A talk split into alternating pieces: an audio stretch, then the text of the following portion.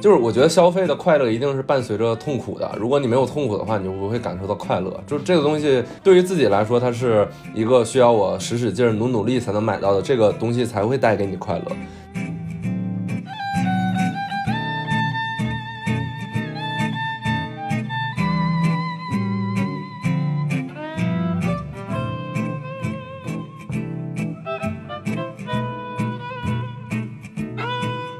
以其实我觉得很搞笑的就是这个品牌用来标识身份本身是建立在一个稀缺和昂贵的这个基础之上，但如果这个仿货太多，或者你这个符号已经被泛化了，那你就说比如说一百个人中只有一个人穿椰子，那你觉得你特别爽，你发现这个九十个人都穿椰子，而且都是真真假假的，这个东西就不稀罕了。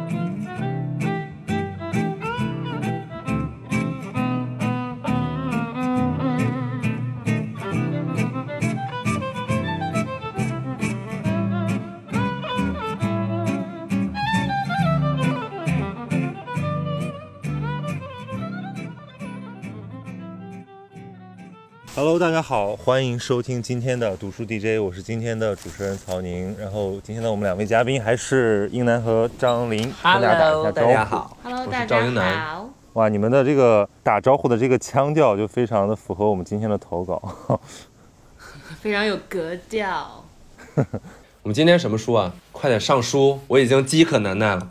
我们今天的书非常适合你们这些新贵们，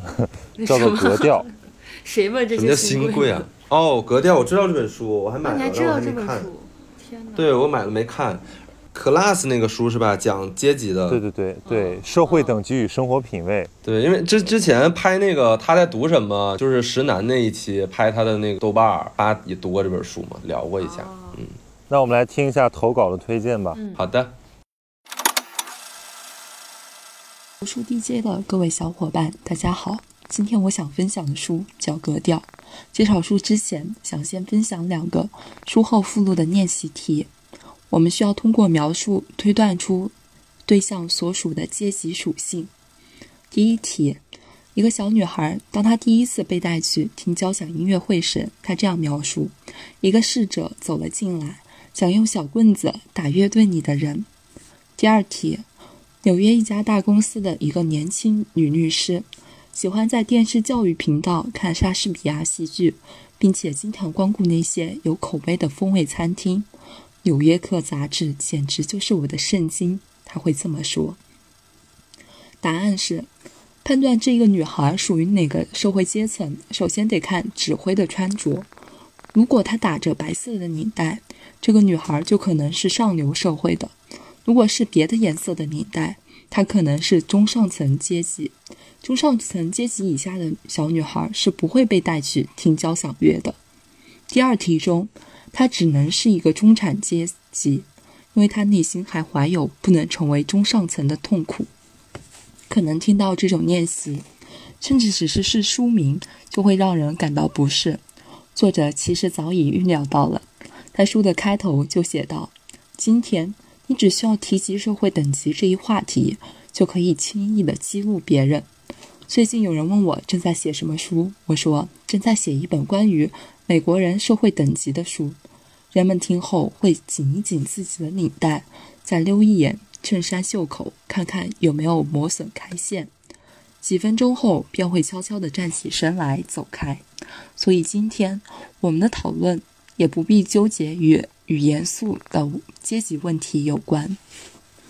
作者。保罗·福萨尔是美国宾夕法尼亚大学的文学教授，也是著名的文学批评家。作者在书中将等级划为了三个阶级，共分为九类，分别是上层阶级，包括看不见的顶层上层和中层中上层阶级；中产阶级又包括中产阶级、上层平民、中层平民和下层平民。下层阶级包括赤贫阶级和看不见的底层。之后，作者又从人的衣食住行以及日常话语呈现的特征来分析判断了人的阶层，精细到雨衣、围墙等，这也使得这一本书更像是一本观察指南。书中虽然处处有讽刺，但我们又能够感受到作者的善意。在书的最后，作者还提出了另类的概念，为人们摆脱等级困境提供了一个出路。作者在描绘另类的特征时，用了一个非常美好的词，叫做“自我培养”。他们不属不隶属于任何人，是一群有品味、有创造力、有思想、有影响力、生活得体并不富有的没钱的贵族。这本书真正打动我的。让我想和大家分享的，就是因为这一另类概念的提出，在九个固定等级之外，可以有一种理想化的存在，甚至不用成为另类，光是知道这个概念，就让我感到了温暖。这本书很有意思啊！我其实当时看完这本书之后，就想做一个节目，然后当时就想叫《中产阶级装逼指南》。对，因为这本书其实在中国火过一阵子，然后这个再版，我就借了一些那个城市新贵的东风吧。确实，在早期传入的时候，它一度就是装逼指南，就是大家会模仿这些书里的调侃来提升自己的所谓的阶层品味。但现在大家更多是把它当成讽刺看，我觉得。对。就是我也，我先给大家出一道题吧。啊，你出吧。他肯定是买了那本书，然后翻开了它。对，我有这本书啊，我我刚才把它找了出来，然后我发现它已经被 我的狗把它咬坏了。哇，他这句话就非常有格调，就是他生活在一个有 狗的房间里，而且不在乎书，狗把一本书。给大家出道题。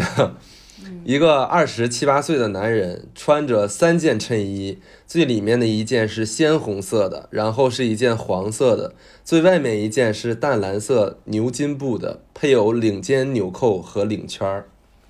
他是一个什么样的人？他应该是在麦当劳打工的上班族。哦，鲜红色，然后黄色，然后淡蓝色牛津布。对呀，我是不是很厉害？答案是，他并不是疯子。只有中上层阶级的人才可能像他那样穿几层衬衣。如果他是从脏乎乎的旧雪佛兰车里钻出来的，那他是个什么？张丽？那他是一个麦当劳的送餐员。不，那他可能是个上层。为什么？就是你，你不觉得很形象吗？就是真的掌握权力和钱财的人，他们通常就会非常的低调。那可是他为什么会开脏乎乎的旧雪佛兰车呀？对啊，就是很低调嘛。你你不觉得一般你见到那种顶有钱的、顶有权力的人，他们反而看起来那也不会开脏乎的雪佛兰车呀？他他这是一种调侃，就是说，呃，越是那种呃上层或者说你看不见的上层，他们就是越是摆脱了炫耀性消费，就他们不会去买那些大家都以为很有钱的牌子，于是他就会让自己看起来非常的，甚至略显寒酸，但其实。那个就是他们的爽，你知道吗？我这个就很像，因为我提过很多次《绝望主妇》，因为《绝望主妇》就是展示那个美国的中产阶级的家庭的那种生活嘛。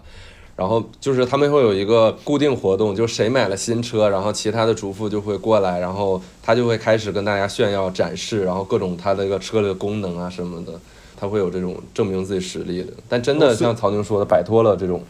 就上层是摆脱了这种炫耀的。我觉得这个就很好玩，因为。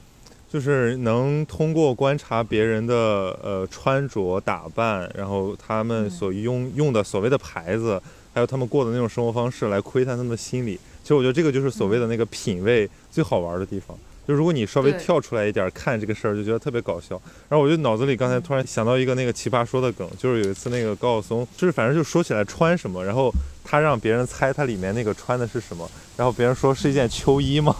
他说不，那是一件非常昂贵的纪梵希。我当时觉得，对啊，这个这个人一胖，穿什么都像秋衣。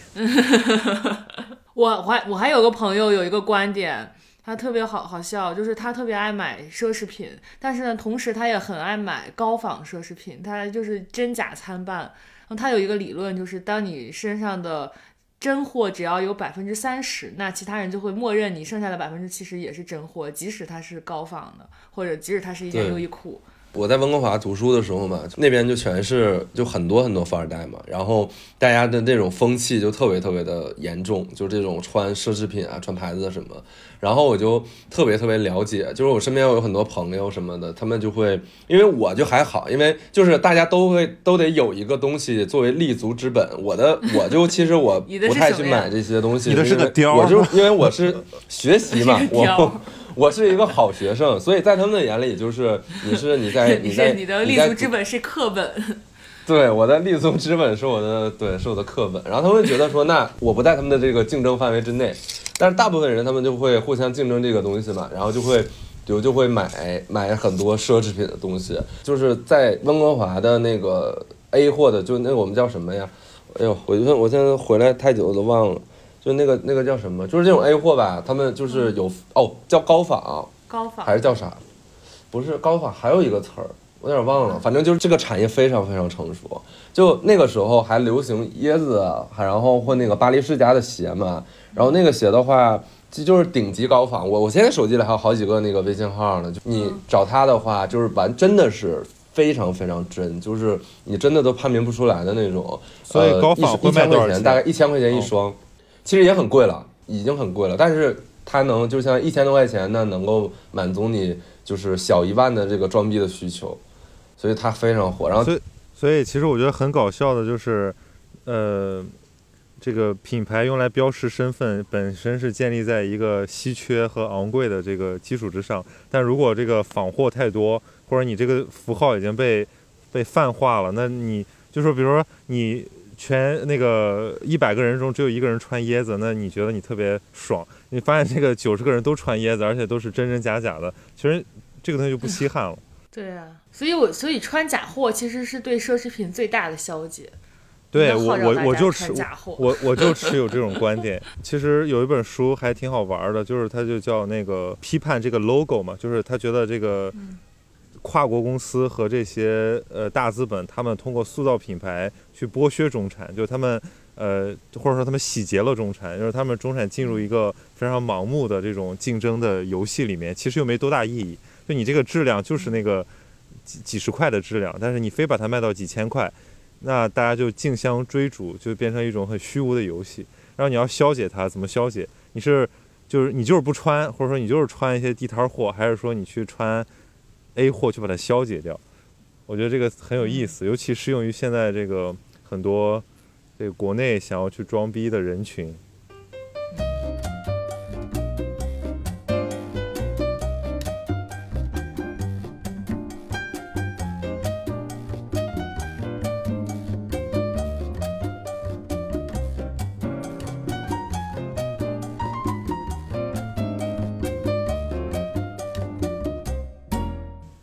哎，你们觉得你们自己这个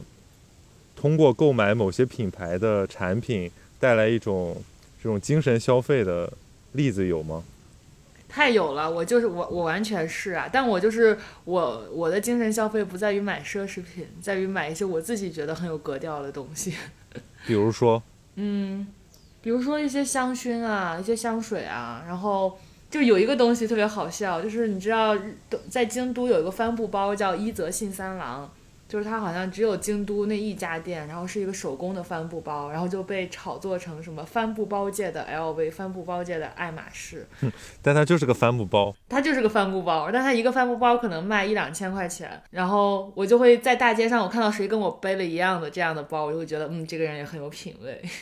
然后有一些什么生活方式品牌，我特别爱买，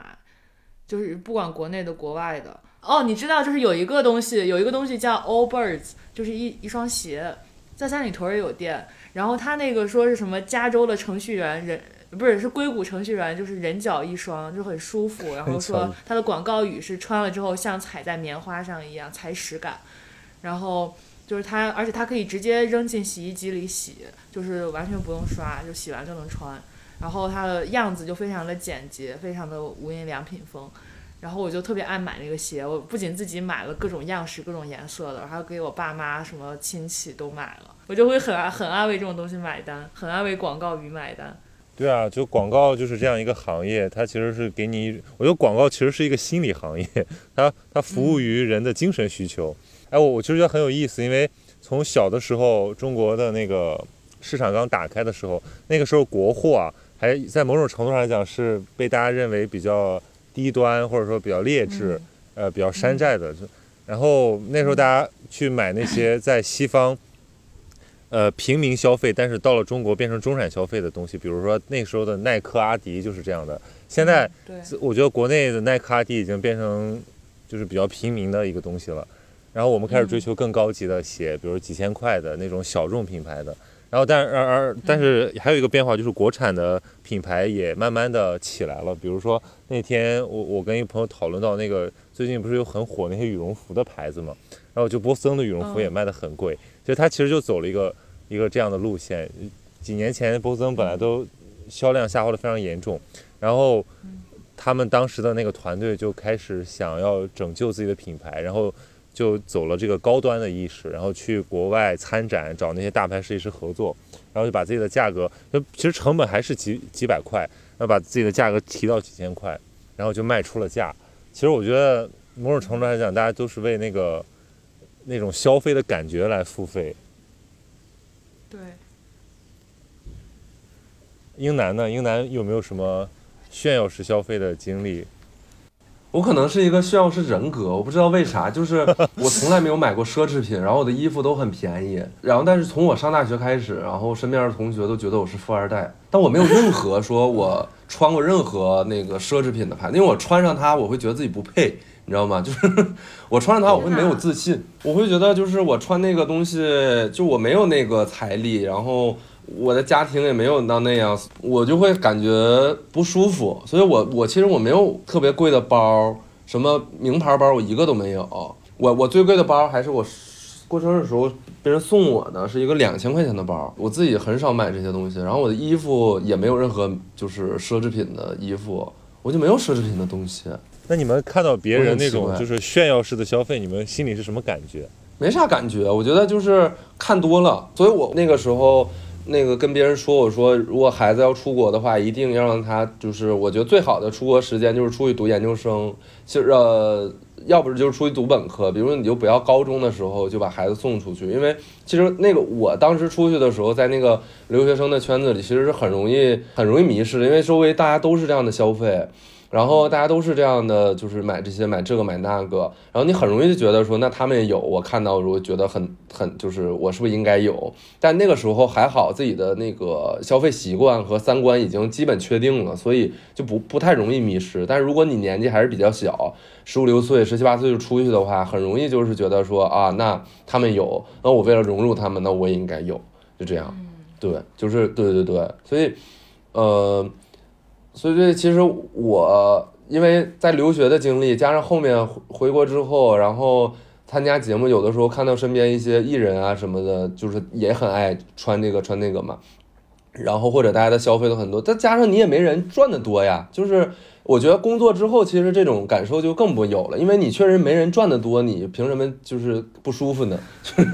或者或者你对啊，就是呃，我觉得这种这种心态可能仅仅存存在上学的时候吧，可能就大家还是在花家里的钱，然后你会有这种说啊，那他穿我，你你还对现实没有那么多的认识，你就觉得那我我我值得，我配得上。但我觉得 工作了之后，就我确实没人赚得多，那人家就穿那个，或者人家一晚上吃个饭就可以花一两万，那我就没那个财力，我为什么要去有负面的感受？就很很少了。对，相反，那如果我在那个局上，那他我我也吃了一晚上一两万的饭，我会觉得哎很好，我很开心。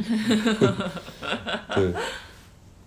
所以所以这个就揭示了那个人们购买品牌或者追求这个品味，它。不是真正看重那个呃物品的价值本身，而是它代表了一种你是什么样人群的一种标识。所以从这个角度来讲，这个中产就是比较比较可悲的嘛，因为他们夹在中间，极力想要摆脱这个平民阶层、工人阶层的这个属性，但是他们又无法真正做到和这个权贵阶级那样根本不在乎这件事儿，所以他们要追求时尚，追求最新款。但我觉得我们应该倡导一种什么样的价值观呢？其实，其实我我觉得这事儿就，因为因为我觉得追逐品牌效应这种事儿挺挺虚无的。但问题是，这个消费时代它就是被这东西引领的，那怎么办呢？而且还有一个问题，就是有时候你穿什么，然后那个东西它不是说就是你把你画成什么上等阶级、什么下等阶级，而是说你把你画成了某种群体，你就是需要通过穿啊什么这些 logo 去确认你的这个群体的存在感。就比如说最近有个牌子很火，就是 Lululemon 嘛，Lululemon，就是。那你穿这个牌子的瑜伽服，穿走在街上，就是大家就会把你划分为这个新，就是这种新型生活方式的都市女性，就是非常健康，然后非常的阳光，爱运动。就是，就它是因为这个品牌，它本身在做发行的时候，它就已经把这些东西放在了它的品牌的这个理念里边，然后让你不得不去为它的这个理念买单，就是最后大家就都臣服于这些东西了。我觉得可能有一个标准，就是刚才英男讲的那种背后的标准，就是你能不能过上一种呃不矛盾的生活。就是如果你真的是财力雄厚，你随便买一件几千块的 T 恤，你都觉得 OK 的话，那也没有没有问题。但如果一个人他要是通过格调去装成一类人，那就比较可悲了。这种人会比较分裂，或者说比较虚伪。所以我觉得就是如果一对，就是如果如果那个 Lululemon 他的那种生活方式，就是那个人所本来就有有的那种生活方式，那他当然可以跟这个牌子没有违和感。但如果他其实是一个苦逼的九九六，他还要装作自己对他还要装作自己的那么的休闲，那么的这个呃舒适，所以我觉得这个就显得非常可笑。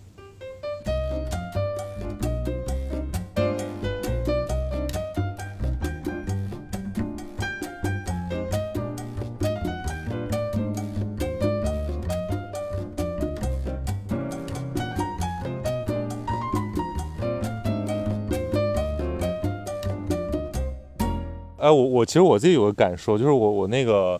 去年在美国的时候，我去了趟奥特莱斯。我本来不想去，但是那个朋友要去，我跟他们一块儿去。本来我就觉得我就去凑个热闹，来随便逛一逛。结果最后买了反正大包小包好几个包，然后我当时就特别爽，就是你看到一个平时你根本买不起的东西，然后在那个圣诞大减价，然后便宜到就是感觉像那个呃地摊货一样，然后你觉得买了特别爽。对，我觉得就我觉得其实消费主义经常给人制造出这样一种错觉，就是他们那些东西本来也不值多少钱，但他在一些特定的机会，或者说一种促销季，让你觉得你不买就亏了。我记得我大学的时候有一阵儿就特别喜欢购物，特别喜欢逛奥特莱斯，就出国玩儿，就是因为我有个朋友，他特别爱逛奥特莱斯，就是他每去一个城市必去那个地方的奥特莱斯扫货，然后就买一堆，就是所以就是我我就是被他带的，我也有了这种习惯，后来就感觉就厌烦了，就觉得就是大家都差不多，然后也没有什么好。就是就是买了就也没有什么感觉，所以后来就渐渐淡忘了。可能就是每个每个人每个女孩都都要经历过这样一个过程，就后来就觉得无聊了，就那什么了。但我又觉得很奇怪，就是我有一些姐姐，就她们已经三十好几，快四十了，至今仍然非常痴迷于买包，就也也是就是让我叹为观止。哎，我们可以讨论一下这种心理，就是为什么买奢侈品的包是一种非常流行的方式？就抛开我们刚才讲的那种炫耀式的消费，当然，我觉得那些大的奢侈品品牌，他们其实在品质和这种艺艺术的追求上，还是很值得令人敬佩的。就是他那个包可能就是更漂亮，或者就别人做不出来，那这这种消费心理也很也很好理解。但是那种明显的夸张的饥饿营销，为什么还有人愿意上套呢？还是或者是因为他们愿意享受一种就别人买不起我买得起，或者我随随便便就可以买得起的那种爽感吗？嗯，我觉得是啊。这个消费的快乐在于说你，然后我比如说我一个月赚十万块钱，那我可能对于这种消费会感还能感受到快乐，就是就是我觉得消费的快乐一定是伴随着痛苦的，如果你没有痛苦的话，你就不会感受到快乐。就这个东西，它是对于自己来说，它是一个需要我使使劲、努努力才能买到的，这个东西才会带给你快乐。你想，你一个月如果赚一千万，你什么都能买得起，或这个世界上。就是任何的这种消费品啊，就是这这种什么衣服啊、包啊，你你已经可以不眨眼的买了，你就不会有那样的说，像以前像我们这样，就是觉得说，哎呀，买个包我好开心啊，这种这种这种感受了。我觉得就是这种心理就是这样的呀，就包括那个这个包确实它就好看，就是我我能理解这种心理。就有时候你看到一个东西，你确实觉得哎呀它好好看，好想要，对吧？那你你然后但是你又觉得说哎有点小贵或者有点很贵，那你你你就有这种心理，你当然你你买买到真的得到它之后，你就会觉得很开心。那就相当于这是一种这个价值交换，就因为一般能买得起这种包的人，他也是做了大量牺牲嘛，就是他们可能把大部分的时间都用来赚钱了，他其实没有办法体会那种最普通的那种幸福感，那就要进行一个密集的价值交换。而且我觉得你买就是买这些东西，如果你真的想感受到真实的快乐，最好还是建立在你有了一定的审美体系的基础上再去买。就是我也见过那种，就是特别爱四处买包，但买了包买来的包跟这个人就完全不搭调、不匹配。就是他背了这个包，他也并不好看，这个人他对他也并没有增益。然后就是大家只知道他土有钱，就是又土又有钱。所以我觉得还是要你对这个对自己的气质有一定了解之后，你再去进行这个消费吧。所以我觉得像那个北欧和日本这种已经有点后现代倾向的社会，它已经出现了新的品牌的呃方式，就是他们可能会流行一些生活方式品牌，对吧？它这个东西有点轻奢，它绝对不是炫耀式的，它甚至就是简朴到跟普通的没什么区别，但它可能是用一种理念打动你，比如说健康、环保之类的，甚至是我觉得北欧的很多东西品质非常好，但它是一种非常民主的。一种一种呃消费的导向，就是它不会让这个东西贵到区分你的这个阶层品位，它就是让大家看起来差不多。所以我觉得那个还挺健康的，就不像中国，我觉得我们的品味呃那个鄙视链是 层层叠叠的。就是以前大家可能喜欢炫耀式的消费，现在这种最最可能最被鄙视的就是炫耀式的消费。对。但是但是你反过来讲，你那种。你鄙视炫耀式的那种炫耀的式的消费，难道不也很可笑吗？就是说，嘿，你看我这个，对我这个是生活方式，就像你你说的那种，我这是设计师品牌，我这个是限量款，比起你们这种，对吧？普通的奢侈品牌子要高级多了。就这种心态本身就很炫耀，就是为了把自己和别人区分开。如果能觉得大家一样，或者说其实，呃，我是因为内在的一种品质或者内在的一种审美而。自尊自爱的话，那我觉得才是真正的一种特别。嗯。哎，我终于把这个这期的三观能量呀。没有，我我我觉得我们一定要切准三观，因为我觉得，呃，人看到那种能够把自己和别人区分的符号或者产品，总是很激很激动。但这种这种价值观如果被层层传递下去，就会很不健康。就我们要关注内在美。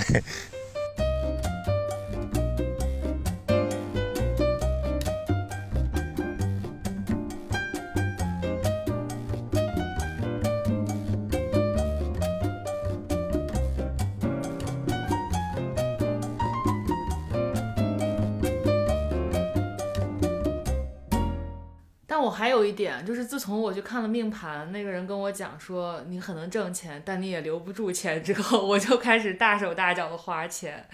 就是我现在消费完全没有任何的愧疚感、罪恶感，就觉得这就是该花。不是，你知道你为什么留不住钱？就是找他算了命，这是一个典型的自我实现嘛。就是你你有了这个预期之后，所以你就更不会攒钱了。他完全在鼓励你交身淫逸，真的就是什么就。就是我觉得现在年轻人的这个消费观，有些地方确实要要反思一下。就是我们很提倡人在还没有这个真正能够负担起一种生活方式，或者说一种经济能力的时候，就去超前消费。呃，这个是资本主义和消费社会很坏很坏的东西。就它让一个人还没有，就是就是你不踏实嘛，对吧？你如果是花你自己挣的钱。然后过一种很平衡的生活，那你就会比较健康，不会焦虑，甚至不会负债。但我觉得现在的那种什么，呃，比如说像蚂蚁花呗啊这种，就是你其实已经买不起，但它就是让你制造一种你现在买得起的快感，或者说这种分期白条，呃，总之我对这个东西会比较保守，就是我觉得它会让我处在一种非常不安的一种境地。本质还是利用了人性里边的那点贪欲嘛。是一个很恶的产品。天哪，我们这个会不会被蚂蚁封杀？但蚂蚁本身已经被封杀了，是不是无所谓。就我觉得现在的这个呃资本主义社会它就面临这种困境，就是因为因为它方方面面已经被那个资本渗入，就是它的那哪怕那些 NGO，哪怕那些基金会，他们背后的大金主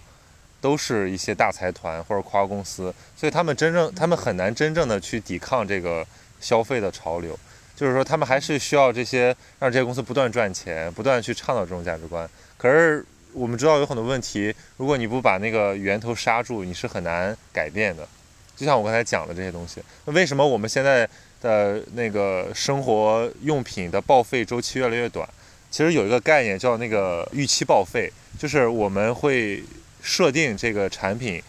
它的使用年限最好是多长时间？比如说对电子产品，可能就是十八个月，或者说是一年，就是它那个时候差不多就应该坏了，因为我们下一季的这个新产品要推出了，然后我们要去买。其实这个这个已经是行业内呃众所周知的秘密了。不管是那个汽车，还是电子消费品，还是现在的快时尚，大家都有这种，就是制造商都有这种概念。但其实我觉得消费者他没有反应过来，所以他总会就是趋之若鹜的去买，追着买。对，就是我，我是一个就是有旧货情节的人，就是我觉得衣服旧了，或者说电子产品旧了，我不是因为舍不得买新的，而是因为我觉得它还没有坏到，就是说它还没有这个旧到完全不能用。我觉得，而且我觉得它陪了我这么久，我对它很有感情。然后我就一直在用一些这个老货，看到身边的人，就他的那个东西就新的不能再新了，呃，但是他就要换掉，因为下一代的已经出来了。对，我觉得这个很很矛盾啊。但我觉得我身边大部分那些使用老货的人，并不是因为有旧物情节，而是因为穷，就是因为就是真的不想花钱去一直花钱买新的。那穷当然会限制你的消费啊。然后身边那些有钱人呢，也并不会因为他们有钱就趋之若鹜的去买新的东西。就是，我觉得有钱人相有就是极很有钱的人和就是真实的买不起的人，相对都是比较理性的。就尴尬的就是尴尬在中间那些就是用用青岛话说，就一瓶子不满半瓶逛荡的人。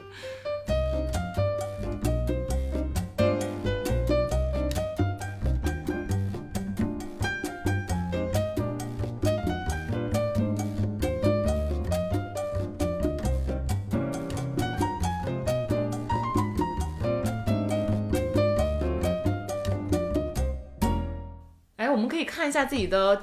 支付宝账单，哎，这一年的大部分钱。我应该看微信账单，对，可以看到。我的大部分钱就是都花在那个。我的大部分钱基本都是，呃，我的恩格尔系数特别高，我基本都是在吃和喝上了。都在喝。你想呗，我我我一天不是喝酒，就是我你你看我一天点外卖，我就要大概消费三百块钱，因为我一顿就得一百以上。然后你再加上一些杂七杂八的，我一天，然后包括包括打车，你想我打车的话，如果我来回上下班打车的话，那就对六十块钱，然后再加上点外卖，所以我一天我的基础消费就得在三百元往上，那一个月三十天，相当于我每个月就在基础就是上面我就要花一万块钱，你就想我我我能有啥钱去买买买买买包买衣服，真没钱。所以最后你圆回来了，本来以为你要凡尔赛，没有没有，就是我我我基本钱都花在这上了，就是我哎我你刚才说到那个什么的我都点的。你刚才说到那个打车，我特别有感触，就是以前我是一个能坐公共交通我就坚决不打车的人，后来呢，就是因为一个是工作呃有报销预算，嗯，另外一个我就是现在不知道为什么这个坐公共交通的成本好像越来越高，时间成本。就是你，你就是被打车比较的，好像你坐那个公共交通简直就是不划算到极致，尤其是在一些地铁不密集的地方，然后就形形成一种打车的习惯，然后打车这个钱真的就是，呃，悄无声息的就把你的那个储蓄就给耗空了。还有一个是我比较警惕的，就是就是买咖啡，就以前觉得哇，这个喝一杯星巴克，我你想我我两杯。我一天至少两杯超大杯冰美式打底，那那你这个就六十块六六七十了。天呐，我我一天在基础消费的四百，天呐，四百乘以三十就是一万二，天呐，然后再加上租房，天呐，我一年我浪费了多少钱呀？天呐，我我我已经不好意思念我这个支出账单了，太恐怖了，不知道钱是怎么花的，你们记账吗？就是记账不是那个，是不是说你花出去再记，而是说你花钱的时候就打开自己账本，看看自己这个月还有多少钱的那个额度。我有一阵子是这样的，对，所以有的时候钱真的不知道是怎么花出去的。所以这个给我们带来什么样的反思呢？就新的一年应该改变一下自己的理财习惯。所以比较好的理财习惯应该是什么？是是有一部分储蓄，然后有一部分理财。然后每个月的支出和收益是在计划中的吗？但这个是不是对于创业的人来讲不太现实？我最近我最近接触了一个教育机构，他们就是做这个呃青少年财商培训的，就这是一个西方概念，就是其实对，就是从小培养你对跟钱的关系，你怎么去理解财富啊？你怎么去打理你的财富？我发现就是中国的年轻人，不管是什么样阶层的或者什么样教育水水平的，这个都都挺差的。就是身边只有那些做金融的朋友才会有意识的去打理自己的这个财富，或者他们才有财富这个概念。其他人，其他人只有流水，没有财富。我们三个，我们三个只有流水的人，谈了一期的财富。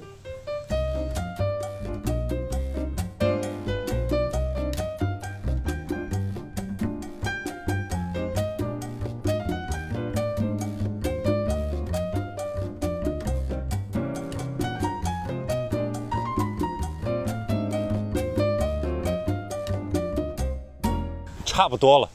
差不多了，那怎么着？好的，那我们就谈完了这期格调。其实我觉得这次没怎么谈这个书，主要是谈我们 对于当下这个消费品味的一些 一些反思吧，对，或者说一些一些戏谑的调侃，一些抨击。对，因为我觉得还是大家有一个比较正确的三观，就是呃，消费品味不代表内在品味，还是要多读书。我觉得这个书中自有黄金屋，这个才是。这个最昂贵的奢侈品，对吧？哇哦！哇，这好像我们就是之前小上学的时候班会最后班长总结发言。对，但实际上我现在觉得也是这回事儿啊，对吧？嗯，谢谢班长。就是我，我觉得三亚免税城里面虽然是有爱马仕，虽然是有什么香奈儿，但是我觉得最昂贵的东西都在那个书店里。好了，结束。哇哦，Bravo！哇哦，拜拜。好的，拜拜。